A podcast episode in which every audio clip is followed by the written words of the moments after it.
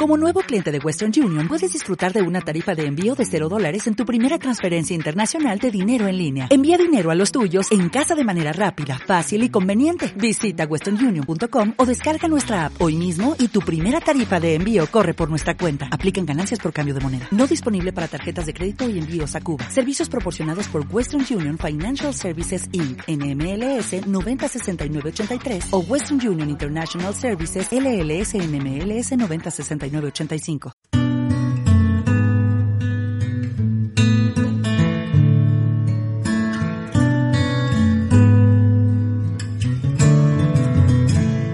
Hola, bienvenidos a un nuevo programa de Estado Cero, tu espacio holístico. Les habla Víctor y conmigo también está Laura. Hola, Laura. Hola, Víctor. Hoy hemos salido de nuestro estudio y lo hemos hecho para hablar con Merichel Sánchez Eligio, psicóloga formada en terapia humanista, arte terapia y terapia transgeneracional. Hola, Mary. ¿Qué tal? Bien, muy bien, gracias. Pues empezamos a hacerte una serie de preguntas, ¿vale? Eh, mira, ¿por qué como psicóloga te has decantado por la vertiente humanista? Así, para empezar. Vale, pues mira, yo cuando, cuando estudié la carrera de psicología, eh, supongo que me, me, esperaba otra cosa totalmente distinta. Yo estudié en, en la Universidad de Sevilla no sé en otras facultades a nivel español si están más actualizados en conocimiento, si tienen otras corrientes más en, digamos, como, como en, en, sé la palabra, que las tengan más en cuenta. Y bueno, yo hice la carrera, eh, año por año iba pensando, bueno, a ver si el año que viene empiezan a hablar de algo que me motive, eh, el siguiente año, bueno, a ver si ahora en tercero, y nada, acabé la carrera y, me di cuenta de que, bueno, que había pequeñas pinceladas que sí que, que me llamaban la atención, pero nada lo suficientemente importante como para, para decir, esto es a lo que yo me quiero dedicar desde la psicología.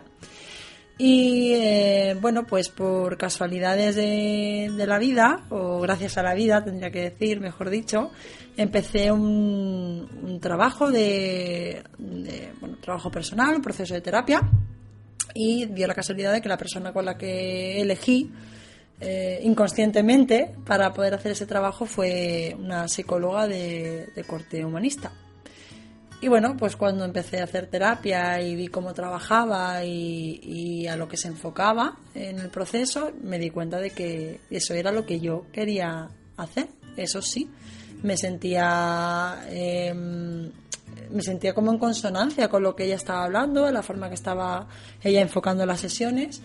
Y dio la casualidad también de que eh, al año siguiente, no recuerdo si el año siguiente o el mismo año, eh, esta persona montó un curso de, terapia humanista de formación y bueno, me apunté, lo realicé y, bueno, luego sigo formándome en, la rama humanista, pero claro, a mí lo que me llama la atención de esa rama es eh, que tiene un corte bastante holístico a la hora de trabajar con la persona. El enfoque no, no es eh, unidireccional, sino que es circular no, no, esto no te pasa por una cuestión en concreto, sino que, hay más variables, tenemos más capacidad de poder cambiar como lo, como lo vivimos. No solo se, se trabaja desde un enfoque, sino también se puede trabajar pues eso desde a nivel emocional, a nivel del niño interior, a nivel transgeneracional, de qué me viene a mí de mi árbol, a nivel del cuerpo. Digamos que lo veo como algo más completo a la hora de trabajar. Que... Sí, puede englobar muchos aspectos. Además, una de, las, no sé si llamarlo técnica, herramienta o vía con las que trabaja es la, arte terapia. Eh, ¿Qué relación has encontrado entre el arte y la, y la psicología? Pues mira, yo creo que la arte terapia es una herramienta, sería herramienta, yo le diría herramienta, también se le puede decir técnica, ¿eh? pero herramienta eh, me suena mejor. Mm, maravillosa para, para trabajar porque uno de los enfoques que yo utilizo en, consulta normalmente es eh, pues eso la, la parte de, la emocionalidad la parte infantil del niño interior y desde el arte eh, conectar con lo que nos pasa a un nivel inconsciente sin meter tanto tanto de cabeza tanto tanto razonamiento es muy sencillo eh, en la arteterapia también se, se refleja mucho lo que nos pasa y que a veces no somos ni siquiera conscientes. En un dibujo, en una canción que, que escuchamos de forma repetida, no sabemos por qué. Ah, me llama la atención esta canción y la escuchamos una y otra vez. Seguramente si te paras a escuchar la, la letra, va a tener un sentido en tu vida, en por qué se te engancha ahí el inconsciente una y otra vez, una y otra vez, ¿no? Cuando trabajo con los pacientes, normalmente, le, vamos, de forma general, ellos eligen cuál es del arte, en la rama arte terapéutica, cuál es la, digamos, la vertiente que más les, les facilita el proceso. Hay gente que le encanta escribir, hay gente que le encanta hacer collage, gente que le encanta dibujar, pero al final es una herramienta que sirve para eso, para darme cuenta de qué me está pasando, para que el terapeuta te pueda hacer un seguimiento más eh, fácil, digamos, para que el otro pueda evaluar cómo, cómo es tu proceso, qué es lo que está pasando y también para sanar. Se, se utiliza para, para sanar. El, arte de materializar los procesos psicológicos o lo que me pasa a nivel emocional, eh, hacerlo tangible, sana, sana mucho, porque el cerebro necesita verlo. Y además permitirá que baje un poquito la defensa, ¿no? Y sea más. Exactamente, más, más exactamente. Y... Es, es, así, es lo que te decía, que a nivel inconsciente se trabaja a ese nivel y, claro, muchas veces ni siquiera la persona es consciente de lo que de lo que está pasando. Entonces, si no, no es tanto la arteterapia como una técnica de dibujo que esto ya está escrito, ¿no? Es, si te dibuja un árbol grande significa no, no, no va por ahí no va por ahí. Es, es algo más como proyectivo, es darle la libertad al inconsciente de que salga y, y, engañar, entre comillas, hago así con las manos, engañar al paciente para que te grite inconscientemente lo que le está pasando, sin que meta esa cabeza y esa coraza y esa máscara. Dejar un poco de libertad ¿no? al paciente que se exprese con, con el arte. Claro, de libertad, pero sin que note la libertad. Digamos que es una manera de engañarlo para, para que él se autodescubra. Sí. Uh -huh. También has comentado que trabajas con terapia transgeneracional. ¿En qué consiste? Bueno, yo hace tiempo que no, que no utilizo la terapia transgeneracional, por, por lo mismo, porque yo pienso que para trabajar con un, una sola herramienta tienes que, que manejarla al 100%. Tienes que, que, saber muy bien con qué estás trabajando y, y personalmente, mira, terapia transgeneracional sí me sirve para dar algún tipo de pincelada en, en consulta, ahora explico lo que es, pero no, no me gusta enfocarme solo en lo que lo que es transgeneracional. La, terapia de tipo transgeneracional de lo que habla es eh, de que el árbol genealógico en el que, en el que estamos o al que hemos venido en este mundo, eh, digamos que a nivel ancestral tiene una carga para nosotros y nosotros estamos de alguna forma sanando aquellos conflictos no resueltos en el árbol, ¿vale? ¿Qué pasa? Que eh, cuando esto se le explica a una persona que no hace un proceso terapéutico completo, completo en entenderme, ¿no? Como decir, pues se trabaja el niño, se trabaja la emoción, se trabaja el día a día, se trabaja el aquí y ahora, se trabaja el momento presente. Si a una persona tú le dices es que lo que te va a pasar está determinado por tu árbol, el árbol se, se, mira de una forma equivocada. Es decir, yo voy a empezar a ver, sabiendo mi historia, voy a mirar a mi árbol para ver qué me va a pasar. Y no funciona así, es al revés. Es, ¿qué me está pasando? Voy a buscar en mi árbol qué tiene relación con lo que me está pasando. Pero no para, eh, para achacar la culpa de lo que me está pasando viene de mi abuelo paterno o viene de mi primo de mm, materno segundo, sino al revés, volvemos al agradecimiento y a la integración, es decir, voy a entender qué me está pasando para ver qué pasó en aquel momento, cómo lo gestionó y qué, qué información me está dando a mí ese ancestro a nivel celular o a nivel energético que me pueda a mí servir en este momento, que puede ser no, no ser adaptativa, pero es cierto que a mí eh, en, actualmente, aunque sí me gusta trabajar de vez en cuando con algún tipo de pincelada para, para hacer un acto de agradecimiento, lo suelo hacer más a nivel general, con, con, el árbol en general, trabajar con las mujeres del árbol, trabajar con los hombres del árbol, con algo más genérico, no con algo tan específico.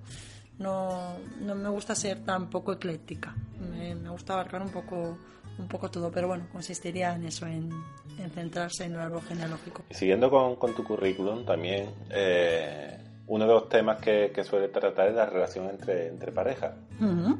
eh, esto, a modo de, de, consultorio de señorita Pepi, ¿qué es fundamental para, para tener una relación sana con, con, wow. con tu pareja? ¿Hay, ¿Hay alguna receta mágica? Si yo lo tuviera. Eh, mira, yo creo que lo, lo fundamental eh, para tener una, una relación sana es buscar una persona que se sepa querer. Una persona que se quiera a sí mismo. Si tú encuentras en el camino una persona que se quiere bien, mm, vamos bien.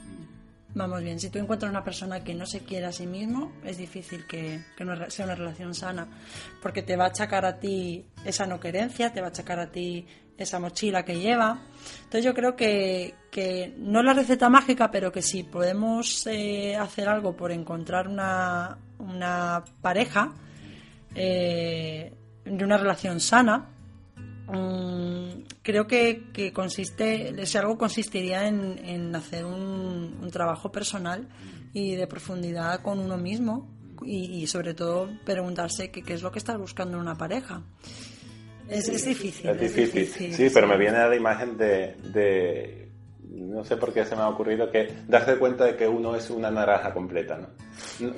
No, venderse el cuento de que busco mi media naranja y que busca a alguien que te complete. No, tú eres una persona completa que quiere estar con otra persona completa. Exacto, y juntos hacemos un zumo maravilloso, ¿no? Es así, sí, sí, es cierto. Es el, el, primero entender que somos una persona completa, que nadie está obligado a cubrir ningún tipo de necesidad nuestra, que nadie está obligado ni ha venido a este mundo a quererte más que nadie, porque la única persona que se puede querer más que nadie es uno mismo. Entonces yo creo que, que de, todas formas, también es cierto que encontrar una pareja, ¿quién dice que, es una pareja sana y que no es una pareja sana? Si lo que nos vamos encontrando al final es lo que necesitamos para aprender como, como seres en este mundo, ¿no? Entonces, a lo mejor yo necesito encontrarme con alguien que me ponga enfrente con lo que a mí me pasa, como un espejo, ¿no? Y pues a lo mejor se resuelve y nuestro final está juntos, o a lo mejor no, pero sí, yo creo que al final utilizar la pareja conforme a un trabajo personal es, es lo interesante y lo sano. Y si pasamos a consulta, ¿cuáles son los problemas más, más habituales que te encuentras? Es que eso sería difícil. Se habla mucho de que la enfermedad del futuro va a ser la ansiedad, la depresión. Mira, sí, a mí, a mí me llega gente con ansiedad. Con depresión tengo muy poca gente. Creo que también no sé si esto se puede decir, pero creo que, que las enfermedades mm, depende mucho de la moda. Es decir, yo me, lo que sí me encuentro mucho en consulta es, son padres que me hablan, padres que vienen a hacer su trabajo personal, es decir, que vienen ellos al psicólogo, pero me, me hablan de, del TDA de los niños, de, en los niños se ve más el tipo de, de patología que más en auge, ¿no? Eh, pero en los, en los adultos también. Yo creo que, que al final eh, lo que me encuentro de una forma general en consulta es una desconexión total, total de lo que significa ser humano. Ser humano y, tener emoción. Sentir una emoción y gestionar una emoción. Em, es que yo lo veo como que cada persona tiene su propia neurosis. Entonces, eh, al final, es que se traduce en lo mismo, en qué sintomatología tienes tú que te está hablando de lo que necesitas hacer para conseguir el amor del otro o de los otros. Entonces, decirte que viene a, consulta una persona, 20 mm, personas de ansiedad, 20 de, es aventurarme mucho. Normalmente una persona que llega al psicólogo no llega en un estado óptimo de salud, ni física ni mental. Entonces hay gente que viene con ansiedad, hay gente que viene con problemas físicos de piel y que se le cae el pelo, o hay gente que no puede parar de llorar. A mí no me gusta etiquetar a mí cuando llega alguien, no, es que yo tengo, no, tú no tienes. Tú mm, en este momento estás así, pero tú no tienes un problema. ¿no? Es como, deja de creerte lo que, lo que crees que. ¿no? También una cosa que, que hace mucho la gente, que creo que tiene mucho peligro, es el, el, la autobúsqueda por internet de lo que me pasa voy a poner los tags, ¿no? las etiquetas. Ansiedad, se me cae el pelo, lloro mucho y mi novio no me quiere, ¿no? Ah, esto es trastorno de no sé qué, no sé cuánto. Y dices tú, no, eso es estar vivo y ya está, y hay que gestionarlo. Entonces... Sí, porque, porque parece que todavía la psicología, a, pesar de que ha avanzado y, y es mucho más conocida, eh, tiene, no sé si, si considera que todavía tiene un poco de estigma de que es algo para los locos o para la gente que no está bien. Mm, otra pregunta también es, ¿en qué momento una persona debe solicitar una cita con un, con un psicólogo, un terapeuta? ¿Hay algún momento que diga, a partir de aquí ya no, no te puedes librar de, este paso? Vale. mm, desde mi punto de vista mm, y desde mi manera de trabajar, no te puedo ni contestar esa pregunta porque mm, ¿quién soy yo para decir a una persona tú me necesitas? No, no, no es, no es lícito decir eso. Mm, Es cierto que yo creo que cada vez más eh, la gente empieza a tener en consideración el tema de la terapia, mm, por suerte, y no se tiene tanto ese estigma de vas, vas al loquero, ¿no? Pero es que es lo que decía antes, hay tanta desconexión a nivel emocional y da tanto miedo enfrentarse a lo que a lo que nos pasa y a lo que realmente tenemos aquí dentro que, que hay gente que realmente le cuesta mucho y hay gente que, que viene. Yo tengo un alto abandono en terapia de pacientes, pero no porque considere que haga algo mal ni haga algo bien, sino porque hay gente que llega y, y a lo mejor pues tiene que llegar en ese momento para ver algo en ese momento, se marcha y a lo mejor viene más tarde o no viene más o la manera que tengo de trabajar no les sirve porque no están preparados para trabajar a un nivel tan profundo. Es decir, es que yo, yo no puedo decir, no te vas a liberar del psicólogo, ¿no? Es que Y no sé si te ha pasado a ti, pero es muy, muy habitual también que llega, llegue alguien preguntándole, no, yo estoy estupendamente, pero mi marido, mi hijo, no sé qué, no, como, como queriendo hacer terapia indirecta o una cosa. Claro, a mí me, lo que me han, me han llegado son eh, madres, madres y padres queriendo traerme a hijos mayores de edad. Eh, ahí yo a, nivel profesional no, no puedo hacer una terapia consulta conjunta como si fuera un niño. Yo no trabajo con, con niños, no trabajo con psicología infantil, trabajo con los niños de los adultos, pero no se considera terapia infantil. Mm, eh, yo creo que, que lo, lo importante aquí es que cuando una persona viene consultando para otra, intentar explicarle que si esa persona no viene por su propio pie, no sirve para nada. Incluso tengo pacientes también que están en consulta, que empiezan a ver resultados, empiezan a mejorar, empiezan a ver, eh, se toman, como yo digo, la pastillita de Matrix, ¿no? Una vez que, que ya entras en esta realidad de empezar a ver y despertar de la conciencia, ya mmm, no hay vuelta atrás, ¿no? Como yo digo. Y en ese momento es cuando te dicen, es que me encantaría que viniera mi pareja, o es que me encantaría que viniera mi hija o mi madre. Dices tú, no, eso se trata a través de ti. Es como, quiero que venga mi pareja para que deje de hacer lo que hace para yo estar bien. Entonces, al final estás en el camino, porque tienes que trabajarte tú. Por eso es, creo que es un acto de, de gratitud y de aceptación brutal. Al final la terapia creo que se traduce en eso. Tiene que salir de uno mismo, ¿no? El querer ir a, a terapia, claro. Claro, evidentemente. De hecho, hay gente que viene porque, hablando mal y pronto, no dejen de darle por saco, los familiares, y no sirve de nada. Y llegan a terapia y la hora de terapia es... mm, Estoy aquí porque, estoy aquí porque- quiere mi... de verdad, silencio y decir, bueno, pues... Aguantando el chaparrón a lo mejor hasta que... No, tampoco. Yo in- intento, bueno, ya que estás aquí, que la vida ha puesto a tu servicio una hora por y para ti, ¿de qué quieres hablar? ¿Qué quieres hacer? Entonces, a lo mejor sí que es cierto que tampoco puedes decir, no, es que la gente que llega a tu consulta tiene que llegar con la decisión de que quiere cambiar su vida, de que es que eso es la panacea, o sea, eso sería maravilloso para un psicólogo, pero eso no es real. Eso hablaría de mi neurosis, de lo que yo quiero, no de lo que me voy a encontrar. Entonces, bueno, a lo mejor alguien llega porque su pareja le está diciendo y venga y venga y venga. Y bueno, pues mira, pues a lo mejor en ese momento mm, das con una tecla en lo que le estás diciendo que algo le hace resonar. También le digo a las parejas que a lo mejor si vienen los maridos cuando se vayan no son como estaban. Dicen, no, cámbiamelo como estaba. Yo lo quiero como lo tenía antes. No, pues ya no. a los maridos los mueren.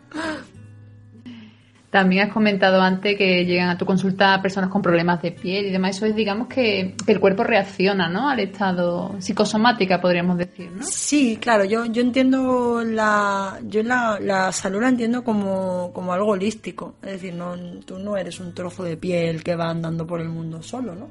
Tú eres un piel, eres ojos, eres mente, eres corazón, eres emociones, eres vivencias, eres familia, eres niño interior, eres árbol genealógico. O sea, el, el enfocar un problema físico desde un ámbito solo y únicamente físico, para mí es un error.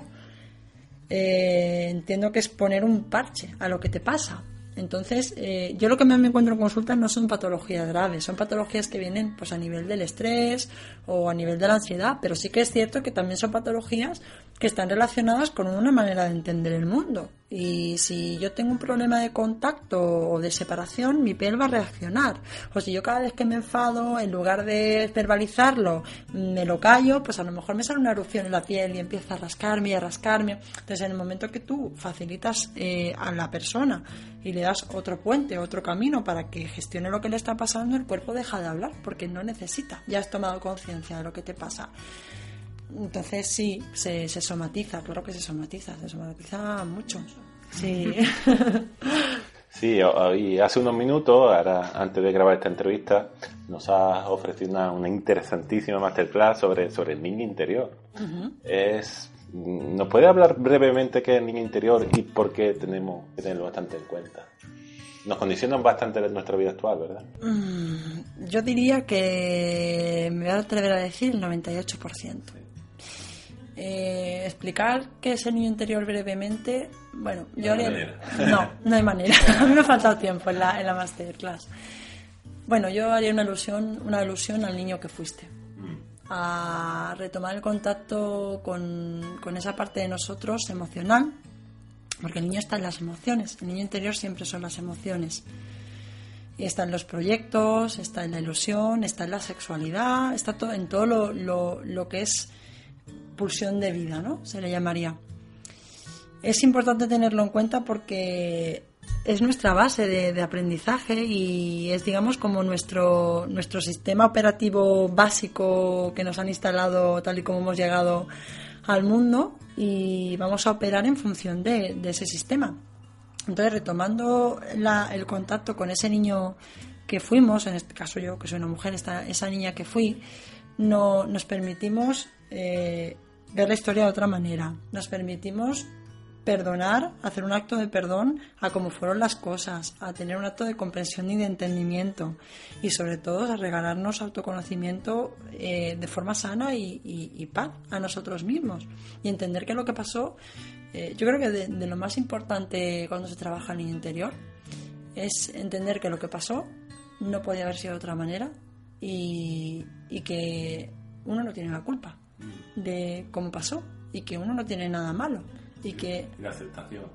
Exactamente, la aceptación de no, pudo haber sido de otra manera e incluso la gratitud. Decir, bueno, em, yo hago trabajos muy potentes con, con personas que realmente han tenido infancia pues muy duras y pues colocar una violación paterna, pues imagínate, ¿no? Entonces, son trabajos duros, pero al final son trabajos muy bonitos, porque la persona tiene derecho a, quitarse de una vez esa carga y a dejar de mirar la herida desde ese sentido, ¿no? Desde porque yo, porque me hizo, porque yo, porque me hizo. Es como esa zona oscura de la que hablaba, ¿no? Esa neurosis. Yo creo que contactar con el niño interior es, mm, es maravilloso. Yo creo que una vez que se hace ese trabajo, gran parte está, está ya hecho. Y bueno, y para ir terminando ya un poquito esta entrevista, digamos que para las personas que quieran ponerse en contacto contigo para tratar algún asunto, ¿dónde te pueden encontrar? Mira, me pueden encontrar en un centro que está en Los Bermejales, en Sevilla, en Sacro. La dirección no, no la recuerdo ahora mismo. Y bueno, tenemos página web, tenemos Facebook también y ahí pueden contactar a través de Facebook, pueden contactar a través del teléfono también y pedir cita. Yo trabajo aquí de forma individual y bueno, pues pueden contactar conmigo a través de ese medio. Bueno, pues ha sido un auténtico placer tenerte esta tarde aquí. Eh, por supuesto, si tú quieres, te seguiremos teniendo en estadocero.com, tanto como con, Masterclass como con nuestros podcasts. Y así que nada, agradecerte mucho, mucho toda esta tarde que nos, que nos está brindando. Y nada más, pues espero que les haya gustado este nuevo podcast de Estado Cero. Recuerda que podéis visitarnos en estadocero.com, en la página de Facebook Estado Cero Holístico, donde podéis dejar todas vuestras opiniones y comentarios. ¿No, Laura? Eso es. Hasta la próxima, astronauta. Adiós.